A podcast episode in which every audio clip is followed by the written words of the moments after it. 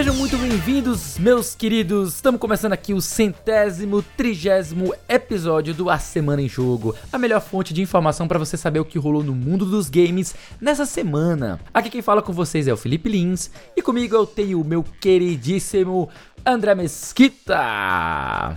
Opa. E aí, meu querido? Fala pessoal, tudo bem com vocês? Oh, rapaz, que delícia ouvir você.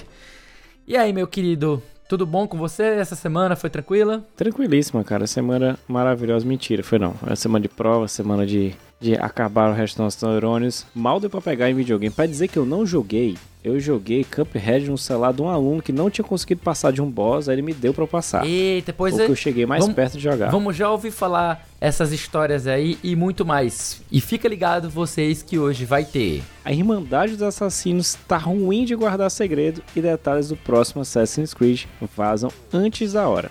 Sony e Tencent põem as garras de fora pra cima da From Software e abocanham 30% do estúdio. Phil Spencer tá taxativo e cravo, vai ter Diablo e Call of Duty no Game Pass, sim. E se você reclamar, vai ter Overwatch também. E o sonho da galera dos Fighters está aceso com a confirmação do interesse de um novo crossover entre Capcom e SNK. É, meus queridos, essas são as principais manchetes do programa de hoje. Mas antes de cair de cabeça nas nossas notícias, eu pergunto pra você, meu querido ouvinte, você já faz parte do nosso Discord? Pois é, quer trocar ideia sobre tudo que é assunto com a gente que faz A Semana em Jogo? Conhecer gente nova e ainda concorrer à chance de ganhar jogo de graça, olha só? Então vai lá no bit.ly barra ASJ Discord. Eu vou repetir para você, bit.ly barra ASJ Discord. E vem fazer parte aqui do nosso Discord com os melhores amigos da Semana em Jogo. Novamente para você, bit.ly barra ASJ Discord. O link vai estar nas atuações desse episódio para facilitar ainda mais para você. E é isso, tendo feito aí o jabá desse episódio, eu pergunto aí, meu querido André, Hoje a gente tá sozinho aqui, sem Caio, sem Davi, sem Dabu, sem Thaís. Estamos solitários aqui, mas vamos tocar o barco. Como é que tem. Como é que foi aí sua semana? Você começou falando que você teve que passar de uma fase de Cuphead pro seu aluno. Como foi essa história aí? Conta aí. Justamente, cara, eles estavam lá, né? Eu pouco peguei no console essa semana, até mesmo instalar, nem, nem os joguinhos mobiles que tem aqui instalado. O, o League of Legends que o Wild Rift mandou umas três mensagens, três notificações pra mim. Volta aqui, tá rolando os eventos massa e tal. Calma, tem calma. Ah, tem calma, volto já. Uma hora eu volto. Mas foi porque eu vi que eles estavam desesperados tentando passar de um boss. Era passando um celular de um pro outro, celular um pro outro. Eu cheguei, eles achavam que eu ia tomar. Eu falei, não, passa pra cá que eu, que eu ensino pra vocês como é que joga aí. Tava brincando, né? Fui explicando algumas coisinhas, perguntei se tinham assistido a animação. Mas foi mais tranquilo. Eu não tinha jogado no celular, a versão light dele, né? Mas eu achei até interessante. Embora pro tamanho do celular e pro tamanho da minha mão seja um pouco desconfortável, mas eu tô mais acostumado a jogar no controle, eu uso o DualSense, até quando eu quero usar no celular eu conecto ele via Bluetooth, que eu acho mais, enfim, eu cresci jogando no console, então pra mim jogar um pouco no mobile, dependendo do jogo, fica um pouquinho mais difícil. Eu acho que Uhum. aquele que tem a precisão do Cuphead e como eu sou meio noiado pra jogar shoot'em up, eu prefiro que tenha a melhor precisão possível. Sim. Mas achei bem interessante. Deu umas dicas de outros jogos para eles baixarem também, inclusive emuladores do GBA. Por favor, Nintendo, não me prenda, tá? E amantes da Nintendo, vocês sabem que eu amo vocês, tá? Um abração aqui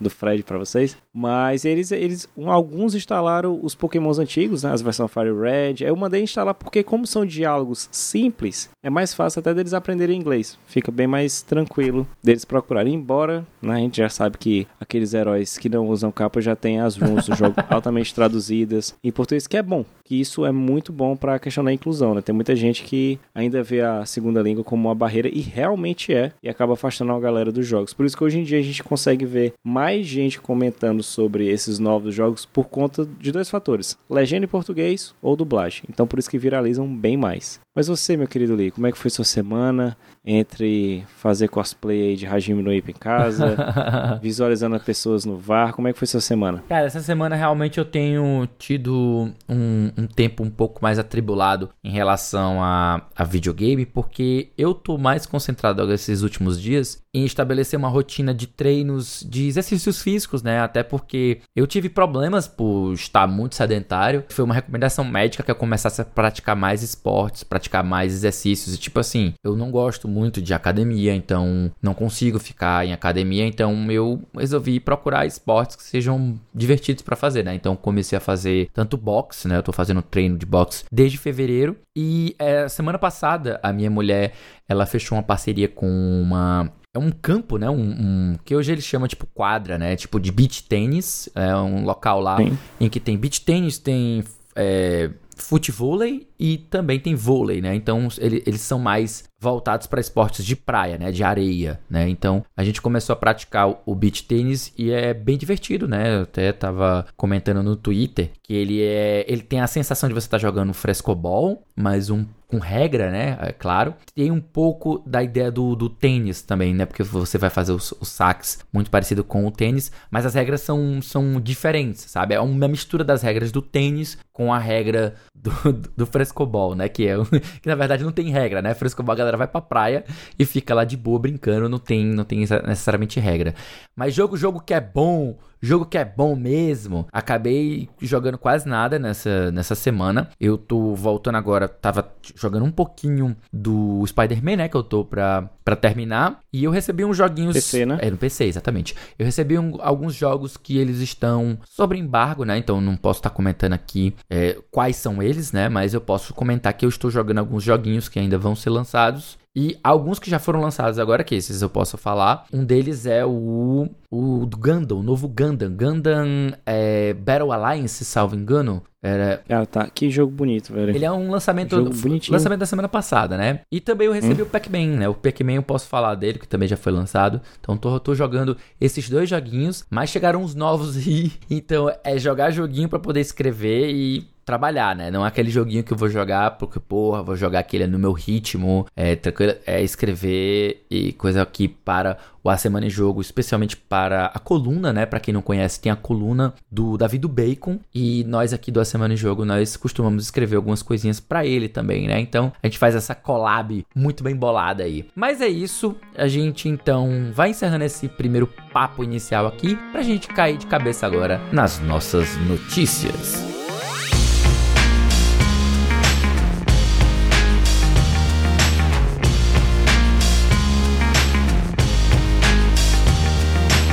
Muito bem, meus queridos ouvintes e meu querido André, vamos começar a abrir este bloco inicial de notícias. Vamos começar falando sobre Assassin's Creed. Olha só, novidade aí da Ubisoft, que obviamente não foi ela que apresentou, porque afinal a Ubisoft tem um, um histórico muito forte de, de vazamentos, né?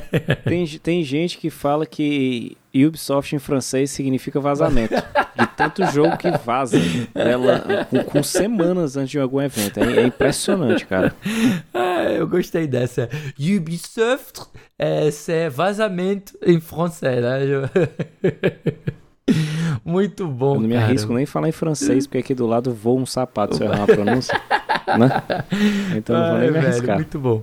Mas é isso, então, a nossa notícia, a gente vai começar agora com a notícia direto do The Enemy, escrita pelo Matheus Oliveira. Assassin's Creed Mirage, ou Mirage, é revelado oficialmente após vazamentos. Vamos lá, deixa eu fazer a notícia aqui para vocês ficarem sabendo do que se trata. Após vazamentos de detalhes sobre o jogo Assassin's Creed Mirage, né, ou Mirage, ou Mirage, como preferir pronunciar, afinal, é, livre aqui, foi confirmado pela Ubisoft, né? Olha só, ela vazou, então ela confirmou. A primeira imagem de Assassin's Creed Mirage foi mostrado nesta quinta-feira, dia 1 e com o título confirmado, o provável protagonista é revelado com a sua lâmina escondida e sua águia ao fundo. Nada além disso foi confirmado para quem já está querendo saber mais coisas sobre o jogo. Infelizmente, vale reforçar que, de acordo com os vazamentos, o próximo Assassin's Creed promete voltar às origens da série, com menos elementos de RPG e um foco maior em sistemas de furtividade. De acordo com o jornalista Jason Schreier, do Bloomberg, o próximo título da série deve mesmo se passar em Bagdá, que é hoje a capital do Iraque. O enredo de Assassin's Creed Mirage, ou Mirage, como preferir, pode ser baseado nos anos 860 e 870, período marcado por muita instabilidade política naquela região. Mais Assassin's Creed Mirage será mostrado no Ubisoft Forward, que está programado para o dia 10 de setembro, ou seja, semana que vem a gente já tem mais novidade. Ou não, daqui a duas semanas, na verdade, né?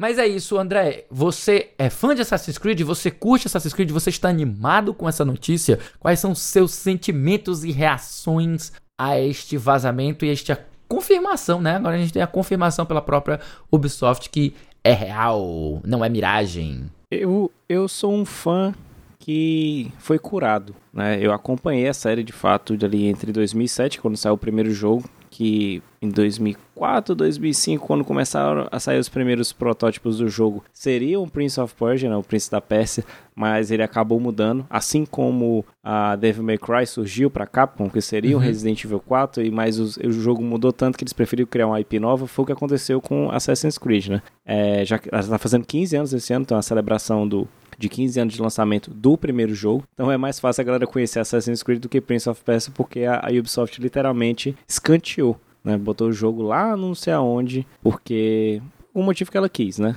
A questão principal é econômica, você está sendo uma impressora de dinheiro, tudo bem. Mas eu vi com bons olhos, se eu puder falar assim, hum. e ele está tentando voltar a, a, ser o que era o Assassin's Creed. Eu joguei do 1 de 2007 até o 3, só que entre o 1 e o 3 tem dois jogos aí que não, tem, não são numerados, uhum. que é a ordem correta ser Assassin's Creed 1, aí o outro saiu em 2009, que é o 2, que é um excelente jogo, que é tanto que ele, tipo assim, ele rebutou o que tinha sido no primeiro jogo e é tornou o jogo bastante conhecido. Aí você tem o Brotherhood, tem o Revelations e aí vem o Assassin's Creed 3 que encerra o arco do, do Desmond, que era o uhum. protagonista uhum. principal, né, que ele ficava indo e voltando. Esse jogo ele já se passa mais ou menos 200, 250 anos antes do primeiro que é ele, o primeiro Assassin's Creed, ele, quando você joga com o Altair, ele tá ali no ano 1100 e alguma coisa, ele pega bem aquela parte das cruzadas, né? Sim. Ele pega um, o fato que realmente ocorreu, que é o clã dos assassinos ocorreu durante a, a, época das cruzadas, e isso não é só por questão do jogo,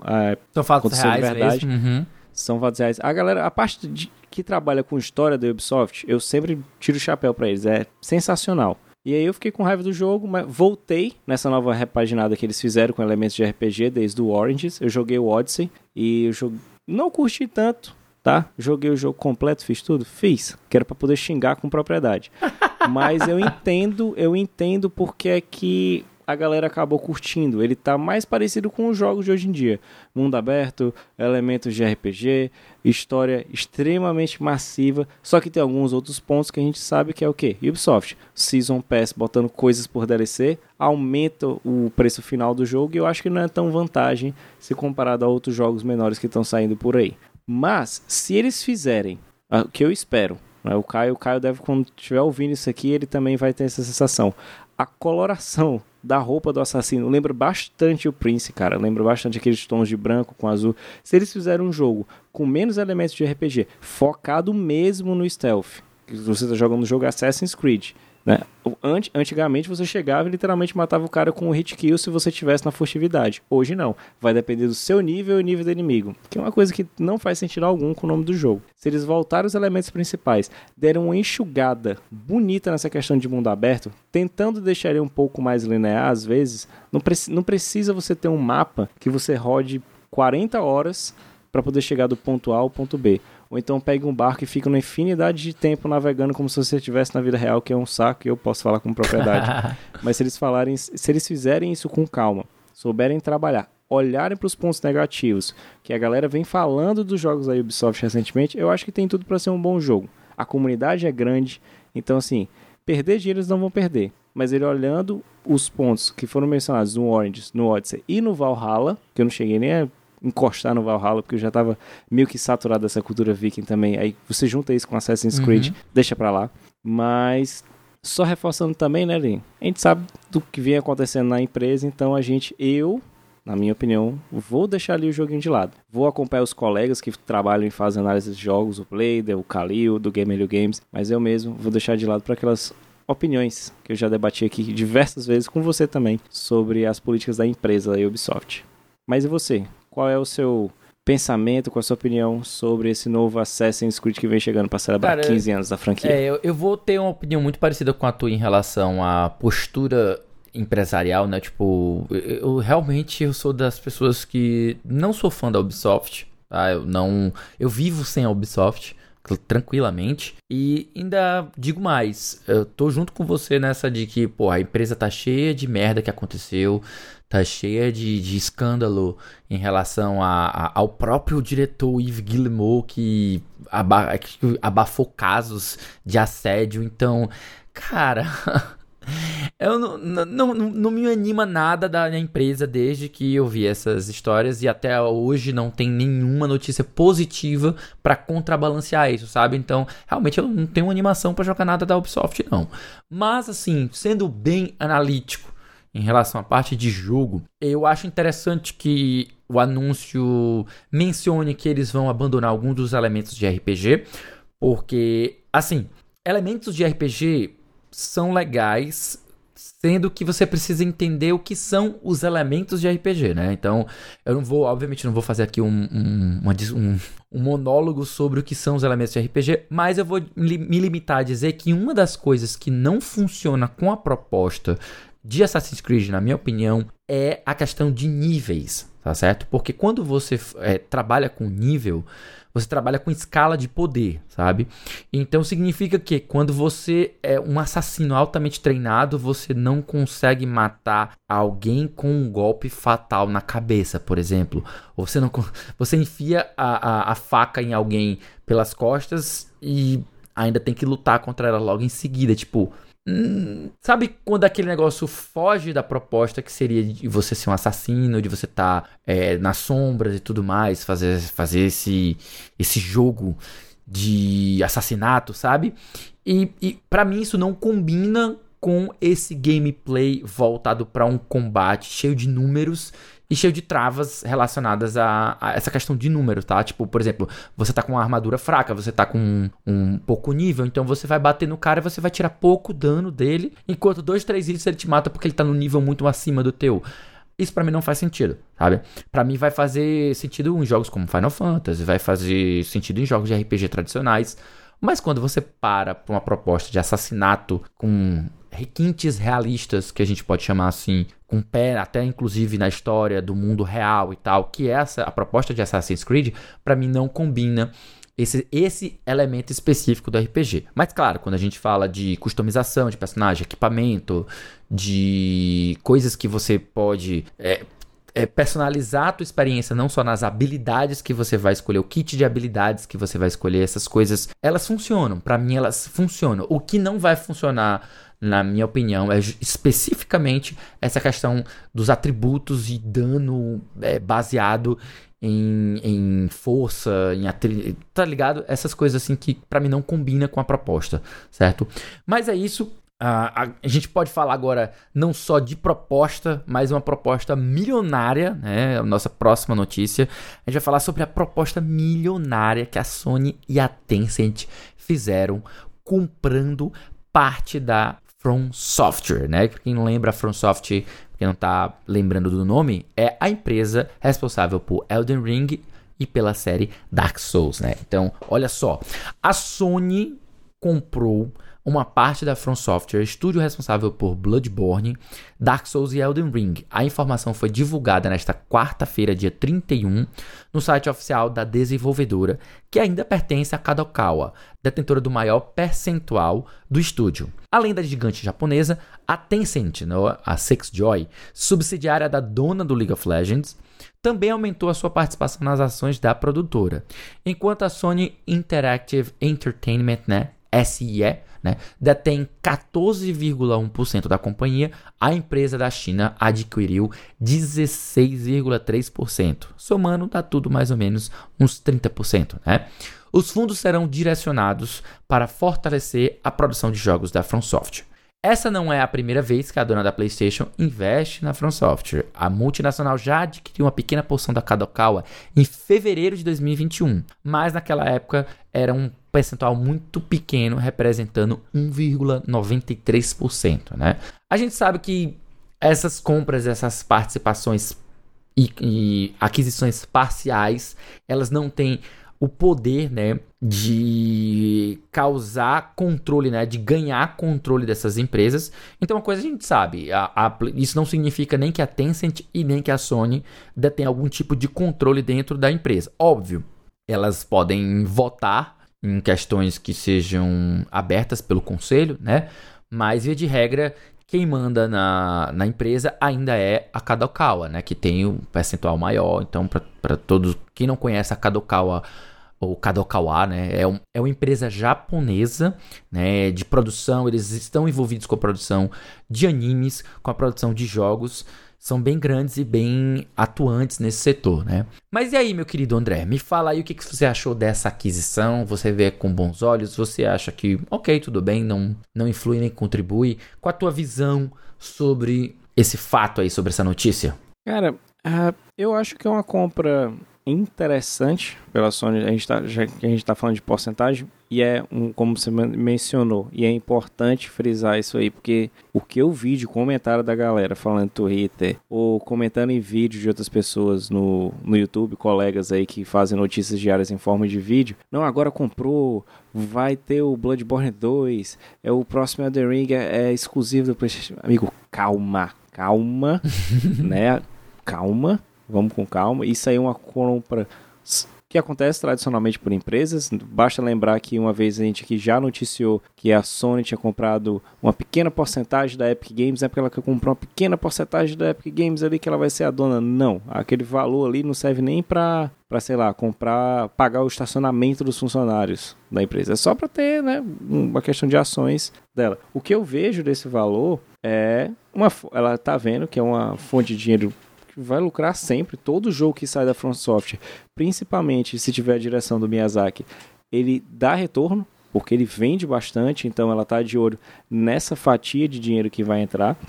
É possível que ela compre futuramente? A Sony sozinha, eu acho que não. Se fosse a Tencent sozinha, que tem meio mundo de empresas ali debaixo do seu guarda-chuva, faz sentido. O próprio exemplo da Tencent é o melhor para explicar para essa galera que você acabou de dizer. Ela tem ações em várias empresas de vários segmentos, principalmente na área mobile, uhum. que ela não bota o dedo ali, não. Ela não fala, ó, oh, esse jogo vai ter que sair assim, assim, dessa forma, vai ser em plataforma X, Y, Z, vai ser exclusivo, vai ser no Game Pass, vai sair na nova PlayStation Plus. Não. Ela só quer que o jogo saia, venda bem, porque é isso que vai fazer dinheiro entrar no bolso deles e acabou-se. Pode ser que tenham, ah, como ocorria bastante ali na sétima geração do PS3, algum conteúdo exclusivo, alguma DLC exclusiva, haja próximos jogos para PS5? Creio que sim.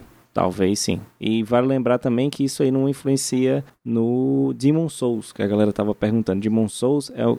Demon Souls e Bloodborne são duas coisas completamente diferentes do que os jogos da FromSoft. Ele tem acordos são licenças, são IPs da Sony. Se você for procurar ali a licença, jogar Bloodborne IP, license na, no, no, Google, você vai achar que os direitos dessa, dessa IP são da Sony. Então ela faz o que ela quiser. Uhum. E quem produziu, quem fez, o estúdio que trabalhou foi a From, tá bom? Então funciona dessa forma. Ela tá só querendo abocanhar nos futuros próximos da From Software, que o próprio Miyazaki falou que já tá trabalhando. Um eventual Dark Souls Sim. 4, um Elden Ring, ou até uma nova IP é isso que ela tá de olho. Eu acho interessante porque é o que ela pode fazer. Ela não pode chegar e comprar um Activision Blizzard da vida, ela não pode comprar outra empresa grande, então ela vai comprando, vai trabalhar, vai jogando joguinho que ela consegue ali brincando nesse mercado de ações. E você, querido Lee, você viu com os olhos? Acha que ela poderia ter investido essa grana em uma outra empresa que renderia mais lucro para ela ou não? Olha, com certeza a From Software é uma interessantíssima empresa para você ter no seu portfólio aí de, de investimento, né? Você pensando assim, dentro de uma empresa, investindo em outras empresas para diversificar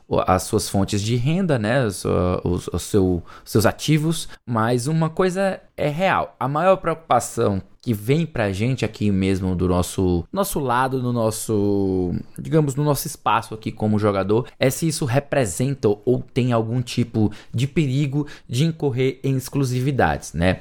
Então, a resposta é sim e não né? Então a resposta vai vir sempre desse jeito. No geral, vai ser sempre depende. E eu vou explicar o motivo. A Sony ter parte da, da From Software significa que eles têm uma proximidade maior. E isso faz com que eles possam, como sempre fazem, né?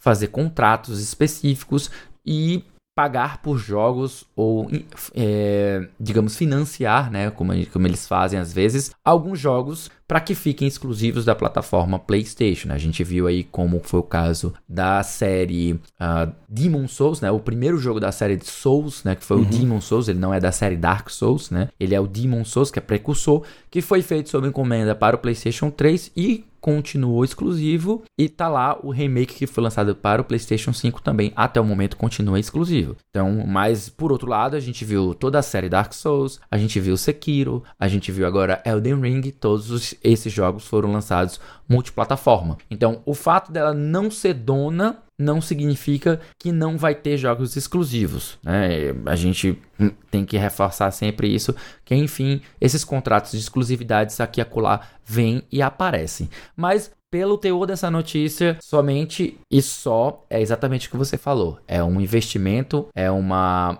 uma um aumento das fontes de renda para que a Sony venha a ter não só de seus jogos, mas também de terceiros um, um, uma balança comercial favorável, né? Mas é isso. Você tem mais algo a acrescentar, meu querido André? Não, só, na, só nesse ponto que tu falou do Demons, lembrando que ela tinha a IP, como nem, não estava indo para frente e para trás, ela cedeu os direitos para um outro estúdio fazer, que foi a Bluepoint, e acabou comprando esse estúdio. Hum. Então, é, ela acaba ficou ali na ela manteve o jogo com ela porque ela comprou um estúdio para fazer e, algo que era dela. Não, não é nem é isso. É diferente disso aí. E também, é. e também a questão de a, a, IP, né? A gente fala de IP. Se ela, é, ela comprou a IP ou se ela pagou pela IP, então a propriedade sim. é dela. Assim como a gente estava dis discutindo há alguns dias a questão do Death Stranding. O Death Stranding é IP sim. da Sony, né? Mas tá lá, ela lançou no PC e agora está no Game Pass. Então isso é uma coisa que para muita gente fritou o cérebro de algumas bizarro, pessoas, né? né? É. Tá, Mas é tá, isso, cara. Tá tendo Deathloop na PlayStation Plus e tá tendo Death Stranding no Game Pass, cara. Pois que, é, cara. Que, que, que, ano para se viver, velho. É, essas coisas sempre vão surgir aí desses contratos e acertos que, que tem entre as empresas. Mas é isso, gente. A gente vai encerrando então agora o nosso primeiro bloco de notícias. Já já a gente retorna para o segundo.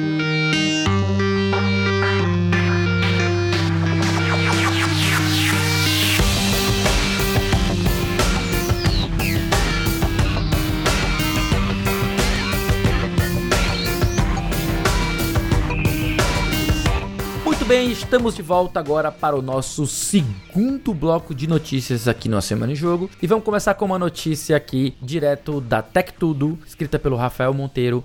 Call of Duty e Diablo podem chegar ao Game Pass em breve, diz o CEO do Xbox, nosso queridíssimo Phil Spencer, né? Então, vamos lá, deixa eu fazer a leitura aqui para vocês. Call of Duty e Diablo podem chegar ao Xbox Game Pass em breve. Pelo menos é o que pretende Phil Spencer, chefe da divisão do Xbox. A declaração foi dada em uma postagem no blog da Microsoft nesta quinta-feira, dia 1, pouco após o órgão de regulamentação do Reino Unido, CMA, né, expressar preocupações sobre a compra da Activision Blizzard pela empresa. Né?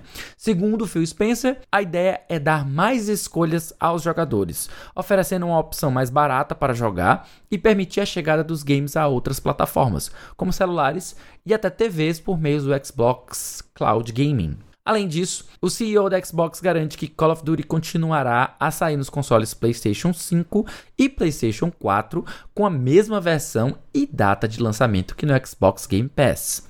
O órgão de autoridade de concorrência e mercados, chamado de CMA, né, que a gente já mencionou, do Reino Unido, levantou preocupações de que o controle da Microsoft de franquias populares como Call of Duty e World of Warcraft poderia ser prejudicial a rivais de agora e mesmo futuras concorrentes em serviços por assinatura ou nuvem. A empresa terá até o dia 8 de setembro para abordar as questões antes que a investigação seja levada para uma segunda fase mais detalhada. Olha só, então, é algo que a gente já vinha comentando aí desde o anúncio da aquisição, né, que iria demorar um tempinho para que fosse avaliada pelos órgãos, né, tanto nos Estados Unidos como também no Reino Unido, na Europa, porque enfim, é, essas empresas são gigantescas e têm estúdios espalhados por todos os lugares, né? Então, elas também têm aplicações nas bolsas de valores, então elas realmente têm um impacto muito grande. Então, precisa que seja feita essa análise para que a gente não, não fique num no que a gente chama crime contra a concorrência ou concorrência desleal, né? Que são formas que algumas empresas elas usam, abusam de seu poder aquisitivo para que elas possam impor uma desvantagem muito forte aos seus concorrentes. Mas e aí, meu querido Andrezão, quais são os seus sentimentos e quais a tua visão sobre não só a chegada desses títulos que vão chegando para o Xbox, mas também eu quero que você me faça uma análise até um pouco mais ampla sobre a aquisição, se você tem algum, algum tipo de, de temor, algum tipo de, de pé atrás com ela. Me fala aí. Ah, ah, pé atrás, eu acho que não, não seria a palavra correta. A questão é só o do jeito que está estruturada a Microsoft, tendo Phil Spencer encabeçando a divisão Xbox, eu fico mais tranquilo. É diferente de eu pegar essa empresa. Ah, imagina que o Steve Ballmer ele falou, cara, ele demite todo mundo, pega um, um, amigo dele ou um outro cara focado só em mercado de ações que só quer ver a, é, dinheiro entrando, como a HBO fez agora, como a HBO não, com o caso a Warner fez com, com essa nova fusão do grupo AT&T, que era da AT&T, foi vendido por Discovery e agora virou Warner Bros. Discovery, aí tá essa loucura. Então você tem filmes sendo cancelados, você tem séries sendo canceladas, você tem um serviço que era muito bom de streaming, que a gente fosse comparar com o Game Pass. Você tinha tudo ali no Game Pass, aí o cara chega, corta tudo porque ele só tá visando o lucro, ele não tá visando o potencial, ele não tá visando o fator, o lado cultural que os jogos têm, esse apelo cultural que sim eles têm, tá? Nem todo jogo, mas sim eles têm esse apelo. A, a questão é sempre aquela que a gente vai sempre ter medo, cara. Que é o quê? a gente está falando que é mais coisas numa mão de uma única empresa. Isso não é por causa da Microsoft, que fique bem claro. Seria se fosse por causa da Sony. A Sony está fazendo tudo que é possível para embarrear esse negócio ou tentar achar um, um, um alguma coisinha que ela puxe de opa, aqui tá errado, não pode haver essa compra. Se fosse ao contrário, ia acontecer da mesma forma. A gente tá falando de capitalismo selvagem, a gente tá falando de bilionários brigando e cada um tá visando só o seu ponto de vista, o que é o maior lucro possível.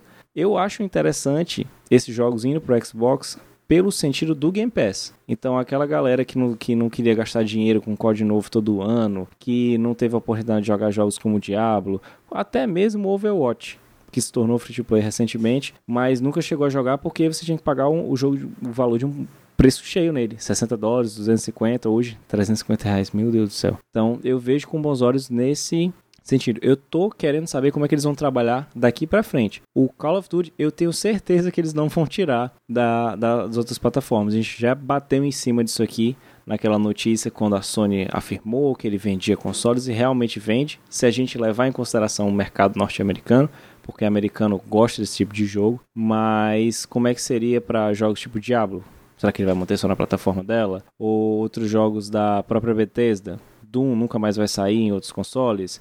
O Starfield a gente sabe que vai ser exclusivo. The Elder Scrolls, que foi o que foi com Skyrim a revolução desse jogo, porque ele saiu em todas as plataformas, ele ficou famoso, ele foi um dos melhores jogos ali de 2011 por conta disso. Como é que vai ser é, essa questão? É, é só analisar, porque a, se a gente levar em consideração a, a primeira notícia ali da Sony fazendo as compras, Toda empresa está fazendo isso. Eu sigo na tese, acho que você também, que é o seguinte: as empresas elas vão comprar mais e mais estúdios porque o futuro é serviço, não é mais console. Então, é você assinar o serviço dela porque você vai ter o jogo X, Y, Z, como a gente tem com os streams. Né? É, a minha visão é essa. Então, a gente vai ver cada vez mais compras, não nesse valor astronômico, porque a gente está falando de uma empresa que fatura quase um trilhão, né, o valor de mercado, mas é, isso vai acontecer. Né? Eu só espero que não não acarrete naquela questão de você acabar com os estúdios menores que entram nesse conglomerado e liberdade criativa. Uhum. Mas e você, meu querido? O que é que você vê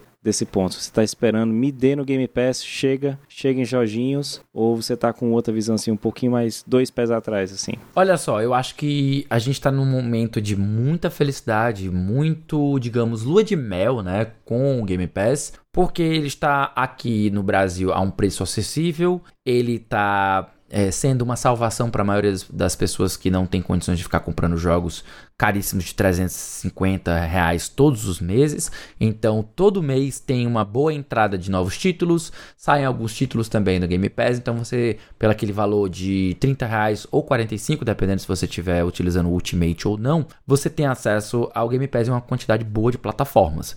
Mas a gente sabe que o futuro sempre é incerto, a gente não sabe se vai haver um reajuste desse valor, quanto será esse reajuste, uh, quando será, a gente não, não tem informações sobre esses, esses pontos. E é claro que é natural que quando a gente fala de, de alcance internacional, quando a gente fala de mecanismos lá na Inglaterra, nos Estados Unidos, a gente sabe que eles estão preocupados em garantir um ambiente de competição saudável para todo mundo, né? Eu costumo dizer para muita gente Uh, e eu não escondo. Eu, eu, eu, tipo, eu tenho tatuagem do, da, da Nintendo, eu tenho tatuagem da Sony, eu tenho tatuagem dos, do, dos botões do controle do PlayStation. Muita gente acha que eu sou sonista por causa disso. Mas eu, eu sou bem claro, eu dou preferência e eu fico menos receoso quando a Microsoft compra uma empresa do que quando a Sony ou a Nintendo fazem isso. E é muito fácil, muito claro o motivo porque eu acho isso. Eu não sou consolista, eu jogo no PC então, significa a Sony comprar significa que ela vai prender os jogos no PlayStation. A Nintendo comprar significa que ela vai prender os jogos no videogame dela, que ela sempre vai mudar o nome. E a Microsoft comprar significa hoje, né, especialmente hoje que a gente está vivendo essa época, significa que ela vai lançar imediatamente no PC e no console dela. E agora a gente sabe também, né, no Game Pass, que é o serviço dela. Tipo, é um conforto que eu tenho como jogador saber que a empresa que está comprando vai lançar esses jogos dentro do serviço que eu assino. Então, eu não vou mentir, para mim é super confortável e positivo saber que a Microsoft está comprando um estúdio novo, porque enfim, vai estar tá lá sempre disponível no Game Pass. Diferente de outros jogos de terceiros que entram e depois saem, os jogos que pertencem à Microsoft, quando entram, não saem mais. Isso para mim é isso, para todo mundo que assina o Game Pass, é algo que agrega muito valor a ele. E aí, óbvio, tem gente que detesta essa ideia de você ficar alugando jogos, você pagando por elas, quer comprar os jogos. Aí é que tá. A Microsoft continua lançando jogos na Steam, ela continua vendendo jogos avulso, uh, entre aspas, à la carte, né? No, no, no próprio PC, no aplicativo do Xbox e também nos consoles.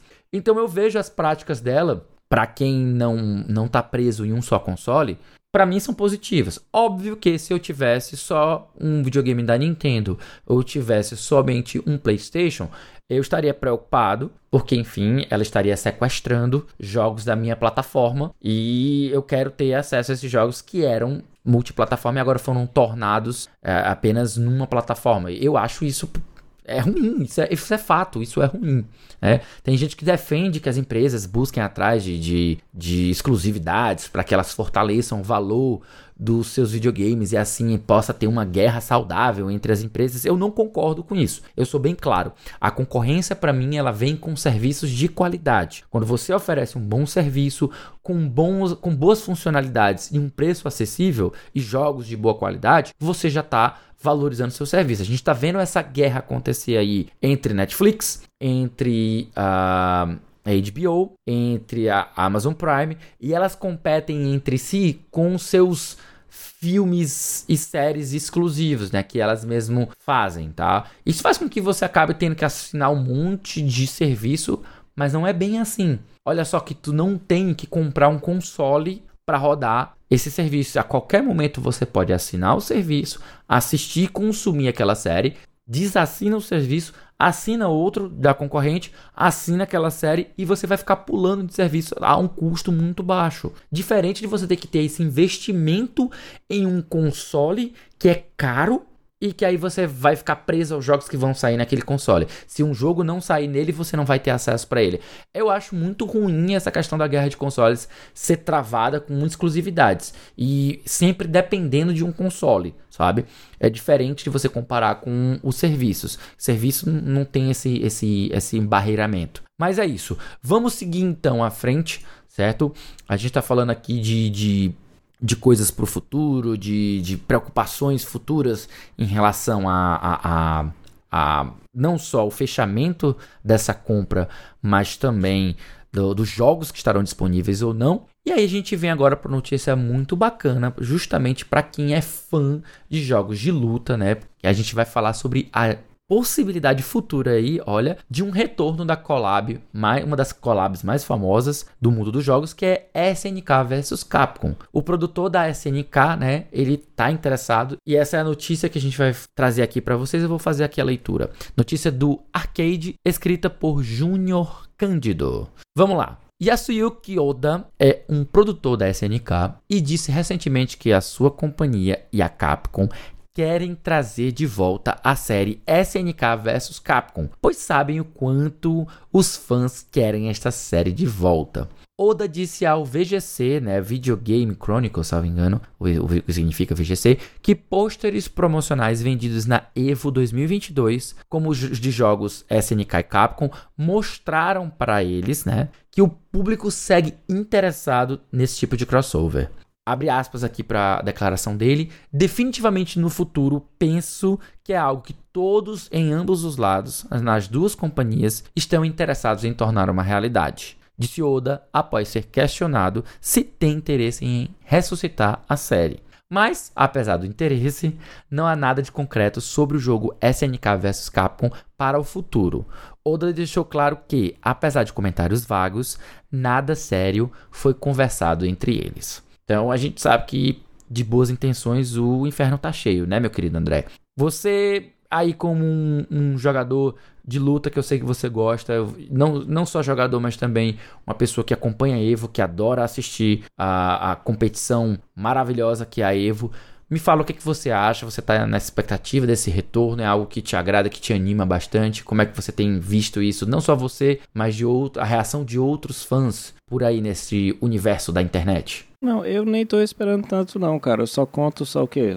20 anos que eu tô esperando. Tá, tá de boa, tá tranquilo. Tá tranquilo, é, não, nada demais. Assim, eu, quando eu tava assistindo a Evo, né, antes mesmo de começar a entrar nos top 8 do, dos campeonatos, eu tava vendo essas fotos. Eu até mandei pro Caio, Caio, estão deixando a gente sonhar, cara. Estão deixando a gente sonhar, porque eu acho interessantíssimo, principalmente agora que a, a Capcom conseguiu se reestruturar. Né? A gente sabe que ela passou por um período terrível ali na sétima geração. É por conta disso que Street Fighter V foi lançado com exclusividade para PS5, PS4, desculpa, e PCs lá em 2015 por conta dessa ela não ter condições então a Sony foi lá bancou e ajudou na produção do jogo lembrando ela não comprou a Capcom ela investiu uma grana para ter aquela ah, como é que eu posso dizer ele ser o jogo ser exclusivo mediante acordos, assim como acontece com o Final Fantasy VII Remake. Uhum. Ele tá lá porque tem determinados acordos entre as duas empresas que falam, ó, ele só vai sair no meu console até data X, ou ele só vai no, sair no meu console ponto. A gente vai ver isso acontecendo também com Final Fantasy XVI. Já a Capcom ela mudou. No Street Fighter VI ele vai ser multiplataforma, graças a Deus. Isso vai dar uma melhoria absurda pro jogo. É mais gente jogando, é mais gente tendo a oportunidade de assistir o campeonato e ver, caramba, que, que jogo irado.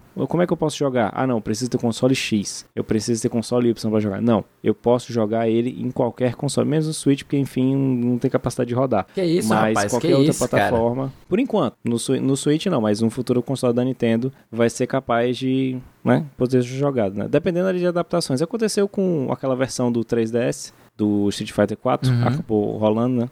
Era uma versão diferente, mas tudo bem. E quando você vê também a SNK ressurgindo com o KOF, que o KOF 15 foi e está sendo muito bem recebido pela comunidade, eu acho que é chegada a hora, cara. É, é tá tudo se alinhando, as estrelas se alinharam. Precisa de um novo jogo. É um crossover bacana. São personagens carismáticos. Ah, fica só a questão como é que eles vão fazer. Ele é muito marcado por ser numa época que os sprites eram levados em consideração. Você não tinha tanto jogo de luta 3D. Até a galera se questionava, tu vai até lembrar, né? Ah, jogo de luta 3D, cara, não, não, é, a não é a mesma coisa. Não é tão legal, não ficava tão. Destoava muito. Porque você só tinha literalmente blocos. para você fazer toda aquela movimentação, você tinha que quebrar o personagem e a textura não encaixava bem. Uhum. Ficava ficava uma coisa muito feia. Pode pesquisar aí Virtual Fighter 2, Street Fighter Alpha. É, você via os personagens, reconhecia por conta das vozes especiais, mas era meio que é, entrar naquele vale da estranheza, né? Uhum. É uma uhum. coisa muito artificial. Já o Sprite não, ele demora a envelhecer. É tanto se você for jogar o Capcom vs NK, o Marvel vs Capcom 2, qualquer outro jogo daquela época, ele continua lindo e maravilhoso. Claro que você tem que pegar umas versões melhores, porque é a resolução de televisão, mas eu tô aqui na, aguardando, cara. Porque tu imagina aí, a tristeza de uma criança que nasceu ali depois de 2002, que nunca viu um crossover desse, não viu nem o Brasil ganhar a Copa, nem mesmo um jogo do Capcom vs NK. Tem o SVC Chaos, mas é outra história, é outro jogo. Eu tô esperançoso, né, pra, pra isso. E, cara, por favor, façam acontecer.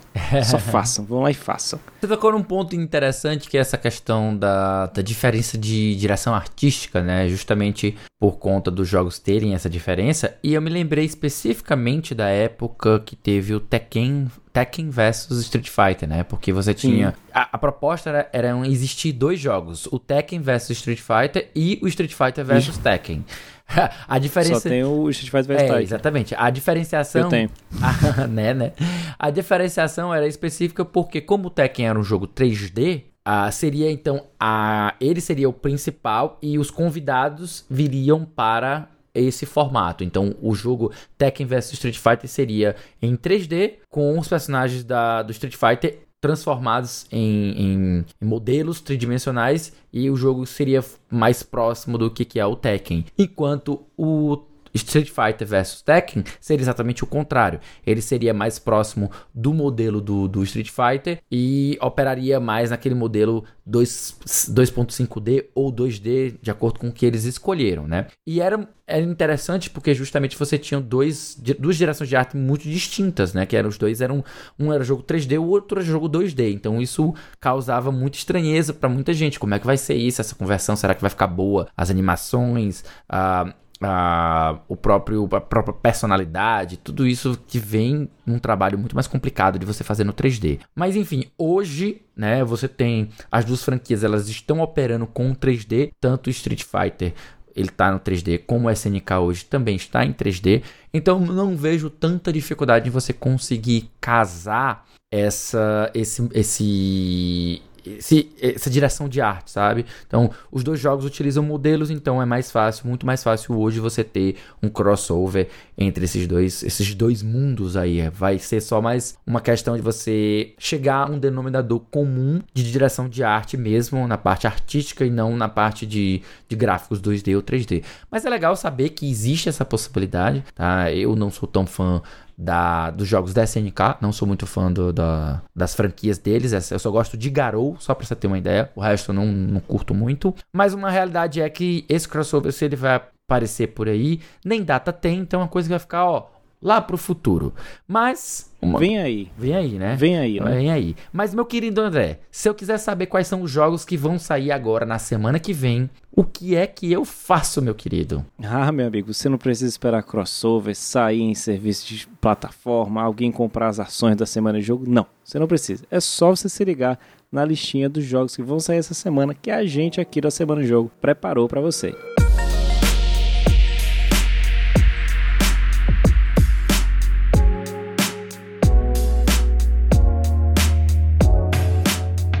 bem, meus queridos, nesta semana de 5 a 11 de setembro, nós temos o lançamento de oito jogos que nós selecionamos aqui para trazer e evidenciar para vocês, né? O primeiro deles é a versão Next Gen de um jogo que saiu, salvo engano, há dois anos, ou foi ano passado, não me lembro agora exatamente, foi ano passado, né? Que chama-se Biomutant, né? Aquele jogo que não foi muito bem recebido, mas enfim, chega aí para as novas plataformas, para o PlayStation 5 e para o Xbox Series, né? No dia 6 de setembro. Logo também no dia 6 a gente tem Circus Electric.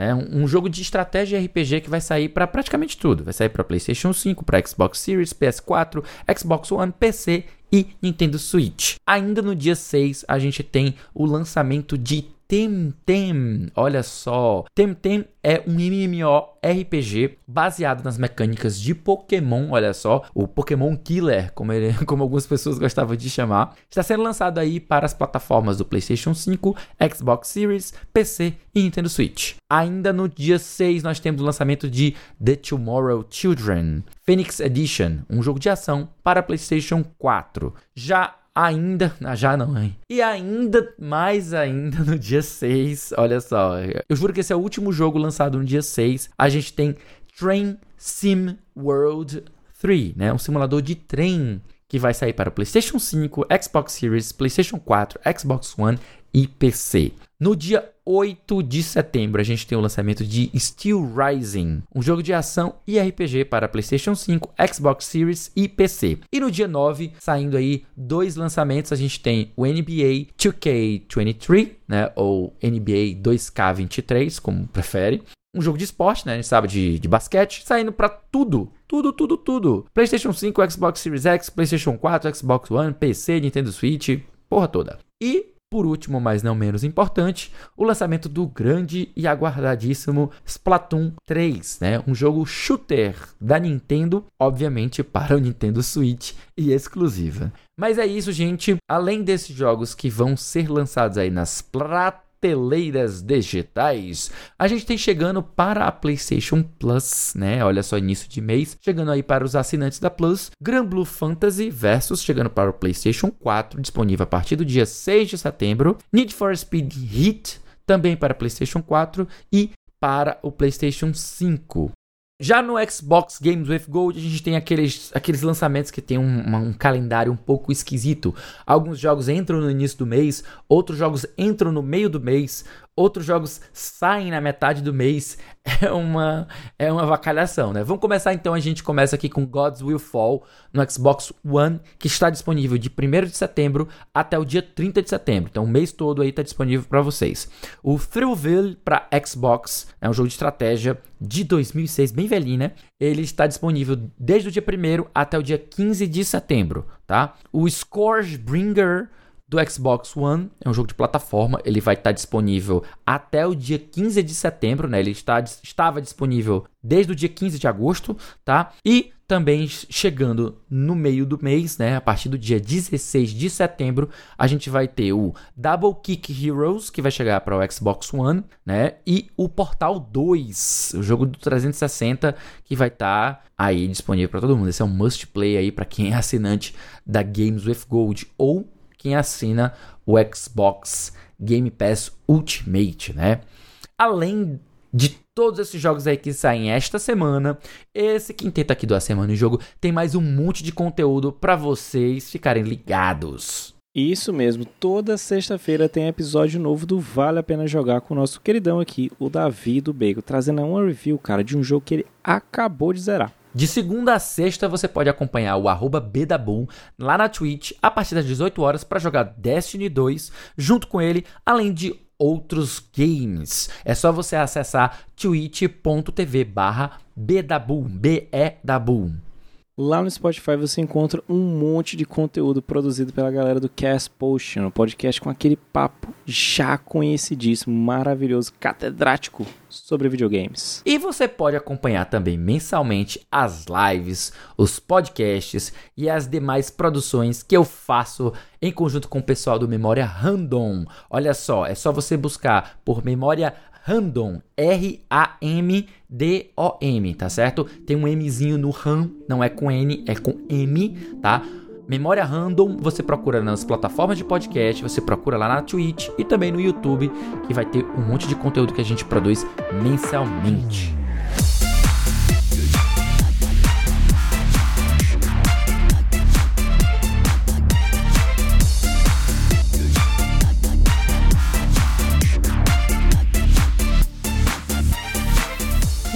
Aí, meus queridos, é isso aí. Esse foi o centésimo, trigésimo, a semana em jogo. E se você ouviu até aqui, olha, serião, aqui ó, do fundo do coração, muitíssimo obrigado. E se você gostou do episódio, assina aí o feed do cast e fica ligado que semana que vem tem mais. Antes da gente encerrar o cast, a gente deixa aqui o nosso muitíssimo obrigado ao pessoal do The Enemy, Tech Tudo, Arcade e meu PlayStation pelas notícias lidas nessa edição do cast a gente deixa aqui também mais uma vez o convite para vocês entrarem no nosso Discord para trocar uma ideia mais direta com a equipe do A Semana em Jogo. Basta você acessar o link bit.ly barra Discord. Entra lá, manda um salve pra gente e é isso aí, beleza? E para finalizar, que tal seguir a gente nas nossas redes sociais, meu querido André? Opa, se você quiser seguir nas redes sociais, eu tô lá no Twitter, no arroba André X Mesquita. E você me encontra como arroba Lee, especialmente no Twitter. No mais é isso, meus queridos. A gente vai ficando por aqui. Eu, eu, Felipe Lins, já estou sem mana, mas tudo bem, a gente se vê na próxima semana.